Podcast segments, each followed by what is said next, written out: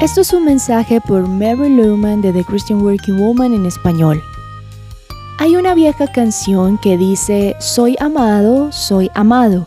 Puedo arriesgar a amarte a ti, porque aquel quien me conoce más también me ama más. La verdad es que cuando estamos confiados en el amor de Dios por nosotros, cuando sabemos que somos quien Jesús ama, podemos arriesgar y amar a otros.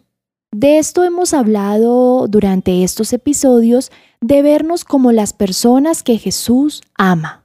Si no tienes esa confianza segura, si no ha hecho la diferencia en tu vida saber que Jesús te ama a ti, Posiblemente es porque todavía no has establecido una relación con Dios por medio de Jesús. Quizás eres miembro de la familia de Dios por medio de la fe en Jesús. Y claro, es el primer paso. O puede ser que eres un sincero seguidor de Jesús, pero todavía no conoces muy bien a Dios. Entonces posiblemente no pases mucho tiempo en comunión con otros creyentes ni en estudio bíblico con otros cristianos, o no entregas mucho de ti a otros por la causa de Jesús.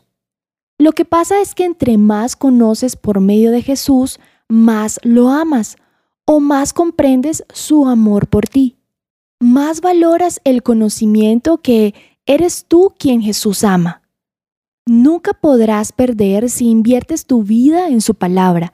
Esta te afirmará en Jesús si tú haces de buscar y conocer más a Jesús por medio de su palabra una prioridad, buscas tener comunión con otros creyentes y asistes a estudios bíblicos o estudias la palabra, si comienzas diariamente a decir que tú eres quien Jesús ama, te prometo que mudarás a una nueva dirección con Dios.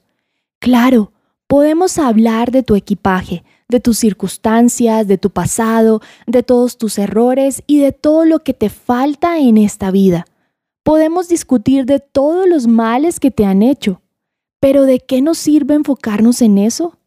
Más bien lo mejor que puedes hacer es comenzar a verte como la persona que Jesús verdaderamente ama y deja todas esas cosas atrás. Te invito, te animo a buscar tu identidad en el saber que eres tú a quien Jesús ama. Encontrarás copias de este devocional en la página web de christianworkingwoman.org y en español por su presencia radio.com.